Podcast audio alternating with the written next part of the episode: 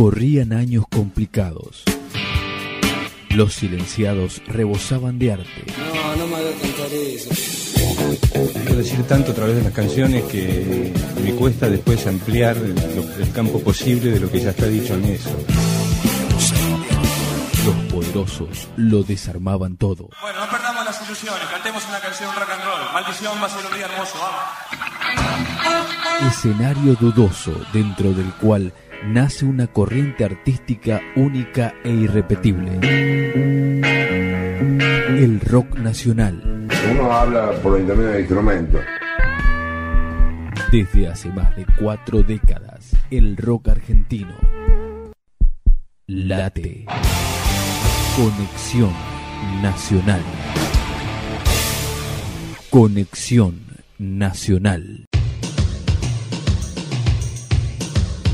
Hoy vamos a recordar Signos, el disco eh, de Soda Stereo, este disco que los llevó a recorrer eh, gran parte de Latinoamérica en la década de eh, mediados de, la, de los 80.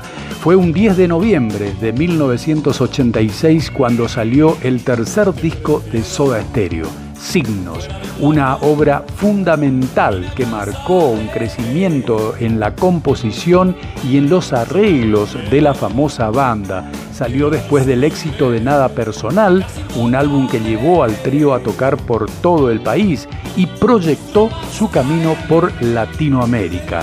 La aprobación llegaría con este trabajo gracias a temas como Persiana Americana, Prófugos, El Ricto, Signos y No Existís. En apenas dos años, eh, el grupo había pasado del circuito under a las discotecas del Gran Buenos Aires y la liga de los grandes teatros, estadios como obras, además de salir de gira por todo el país y conquistar Chile con un furor sin precedentes. Para este material, Gustavo Cerati, Zeta Bosio y Charlie Alberti lograron un sonido menos pop y menos dark, con una tendencia al soul y al rock clásico.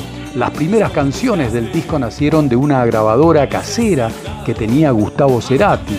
Eh, soy una especie de camaleón, me siento muy raro, como en este disco eh, venía con una idea totalmente distinta y a lo que salió. Yo quería rock and roll, otra cosa no me salía, reconoció en una entrevista en enero de 1987 con respecto a este disco signo Gustavo Cerati.